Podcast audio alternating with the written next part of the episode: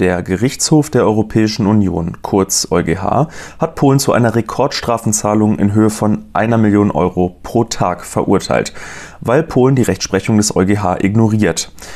Es ist nicht die erste Strafe dieser Art, aber ein guter Anlass, mal über das Verhältnis von nationalem Recht und Unionsrecht zu sprechen, auch in Deutschland.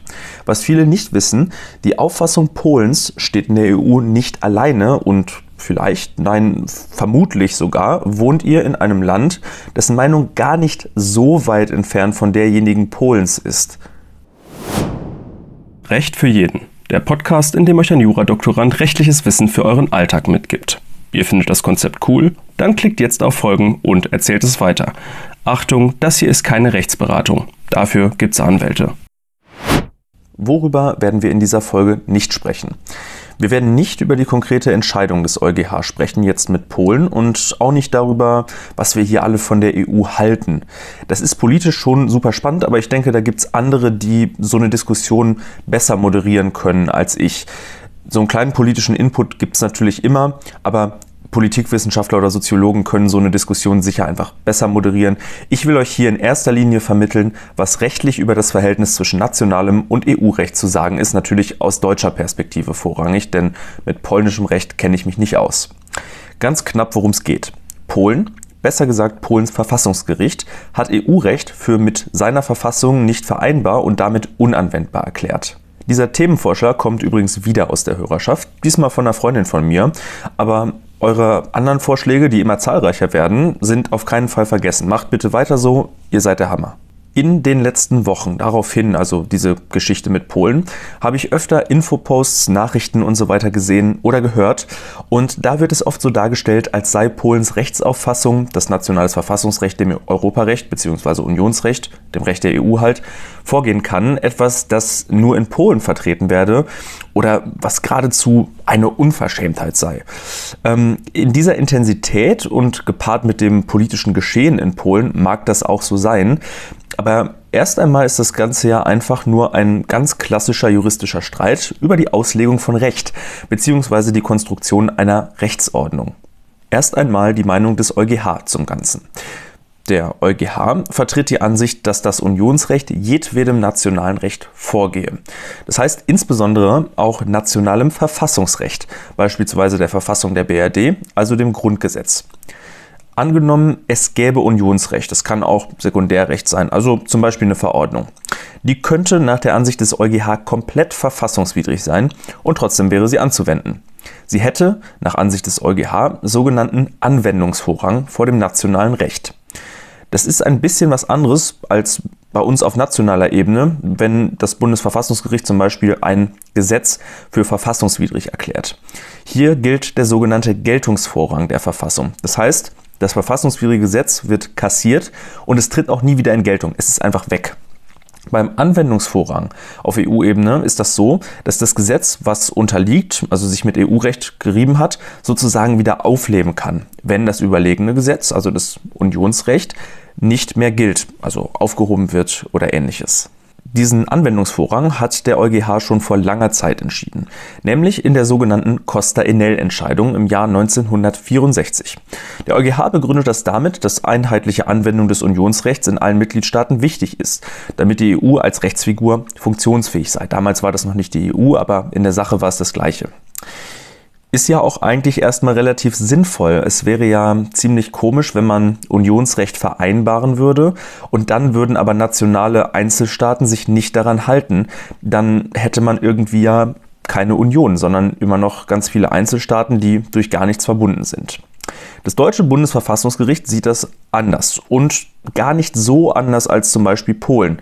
In der Sache ist diese Entscheidung eine ganz unterschiedliche, weil was in der deutschen und der polnischen Verfassung steht, ganz unterschiedlich ist.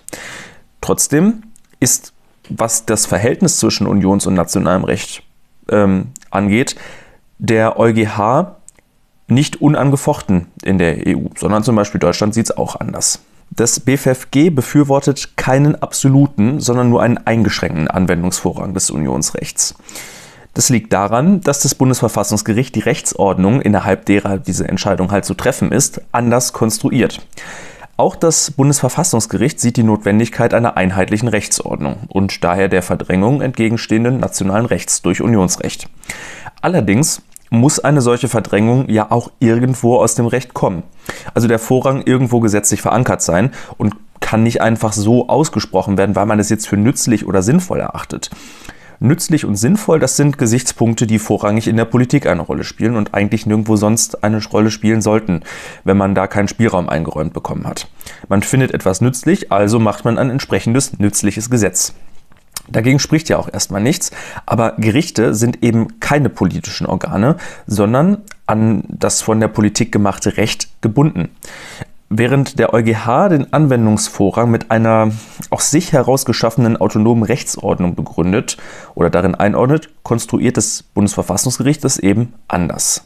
In der EU herrscht nach dem Bundesverfassungsgericht in der Tat eine autonome Rechtsordnung. Soweit auch wie der EuGH das sagt. Aber eben keine, die einfach so entstanden ist, sondern durch die Übertragung von Kompetenzen auf die EU, durch die Mitgliedstaaten. In Deutschland zum Beispiel ist diese Übertragung in Artikel 23 Absatz 1 Satz 2 Grundgesetz geregelt und von eben dieser verfassungsmäßig festgehaltenen Übertragung ist das Unionsrecht abhängig. Also es ist einfach abhängig von einer Übertragung bzw. Ermächtigung durch die Mitgliedstaaten. Das bedeutet auch, die Existenz von EU-Recht ist von nationalem Recht oder von nationalen Rechtsakten abhängig, die in Deutschland natürlich mit dem Grundgesetz vereinbar sein müssen.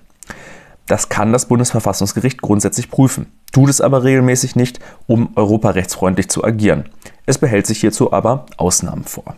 Kollidiert europäisches Sekundärrecht, das heißt alles außer den europäischen Verträgen, insbesondere sind das Richtlinien und Verordnungen dann, mit der deutschen Verfassung, dann prüft das Bundesverfassungsgericht dieses Recht zum einen am Maßstab der Grundrechte, zum anderen führt es aber auch eine Prüfung durch, ob der europäische Rechtsakt innerhalb der Kompetenz der EU liegt. Denn, ihr erinnert euch, das BFFG konstruiert die Rechtsordnung so, dass die EU Kompetenzen nur durch Übertragung dieser Kompetenzen durch die Mitgliedstaaten hat.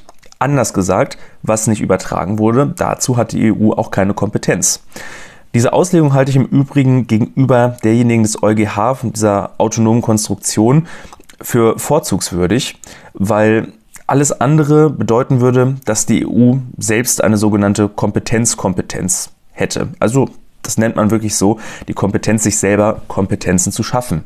Also sich selbst zu allem ermächtigen zu können. Und diese Eigenart haben eigentlich nur Staaten. Die EU ist kein Staat, das sieht auch der EuGH nicht so, auch wenn teilweise eine Umstrukturierung dahingehend gefordert wird. Kann man ja auch alles machen, aber Stand jetzt ist es halt nicht so. Deshalb ist dieser Denkschritt von der nationalen Rechtsordnung, wie ich gerade schon gesagt habe, zur EU für mich überzeugender als die Konstruktion des EuGH. Also, ähm, Sekundärrecht wird gemessen am Maßstab der Grundrechte und es gibt diese sogenannte Ultravirus-Kontrolle. Ähm, die Messung am Maßstab der Grundrechte.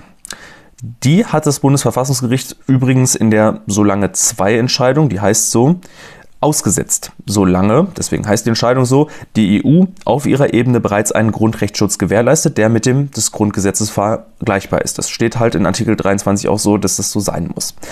Das war früher nicht immer so, aber seit dieser Entscheidung, also der Solange 2 Entscheidung im Jahr 1986, hält das BFFG das für gegeben und hält sich dementsprechend auch zurück. Das heißt, seitdem misst das Bundesverfassungsgericht EU-Rechtsakte nicht an Maßstab der Grundrechte. Es prüft sozusagen nur, ob der entsprechende Maßstab auf EU-Ebene immer noch eingehalten wird. Es kann aber, das ist so eine Art Reservekompetenz, wieder einschreiten, wenn das irgendwann mal anders wird.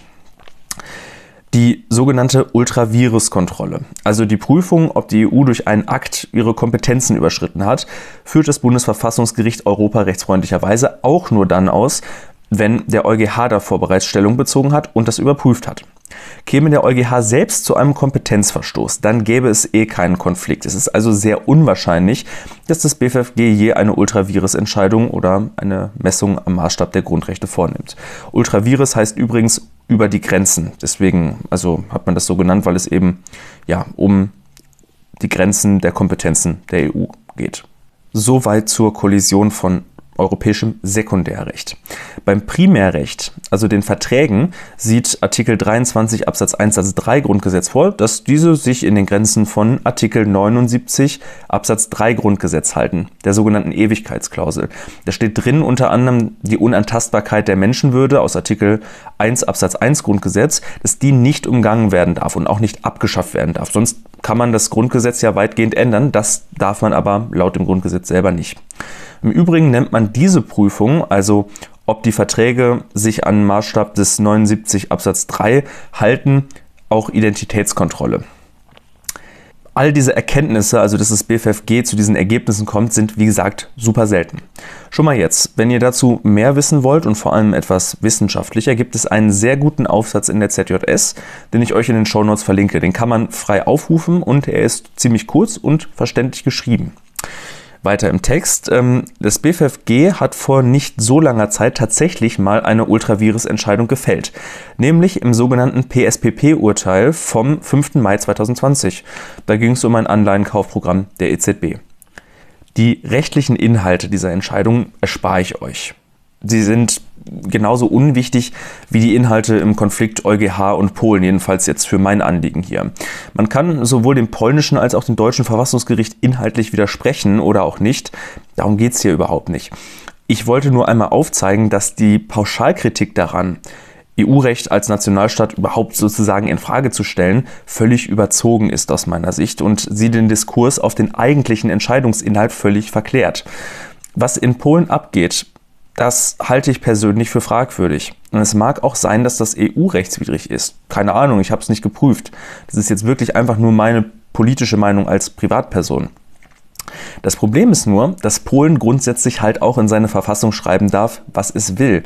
Äh, wenn sich das reibt, dann muss man diese Kollision halt irgendwie auflösen. Und dass nationales Recht auch mal Vorrang vor dem EU-Recht haben kann, halte ich einfach von der Konstruktion der Rechtsordnung für sinnvoll, weil die EU eben nicht autonom ist, sondern aus Nationalstaaten besteht und die ja nicht einfach annektiert in einen riesigen Staat. Zur Konfliktauflösung ist es deshalb meines Erachtens nicht sinnvoll, einfach pauschal EU-Recht bedingungslos über nationales Recht zu stellen. Insbesondere ist es nicht hilfreich, das zu kritisieren, wenn Mitgliedstaaten das wagen, diesen Grundsatz, den der EuGH aufgestellt hat, in Frage zu stellen. Viel sinnvoller wäre es, solange die EU kein Bundesstaat ist, darüber nachzudenken, ob man in der EU nicht mal Mittel und Wege vorsehen sollte, in Anführungsstrichen inkompatible Staaten rauszuwerfen. Das ist jetzt auch gar nicht böse gemeint. Wenn irgendjemand halt nicht dazu passt, dann soll er halt eben wieder gehen. Das wäre bei einem politischen Zweckbündnis doch irgendwie naheliegend, oder? Also, dass solche Instrumentarien nicht existieren, das ist vielleicht auch einfach ein Problem der Konstruktion der EU.